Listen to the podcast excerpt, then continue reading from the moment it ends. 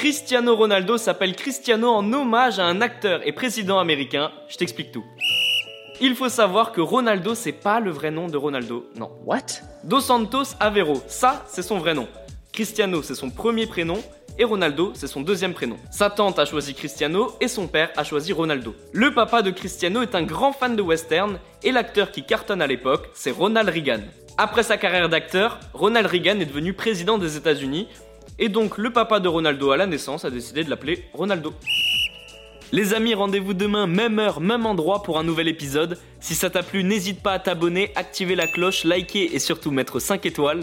Et oui, j'allais oublier, si t'as une question, peu importe laquelle, il a jamais de questions bêtes, pose-la en commentaire et j'y répondrai dans un prochain épisode. Foodcast est à retrouver sur Spotify, Deezer, Apple Podcast et toutes les autres plateformes. Je te dis à demain, ciao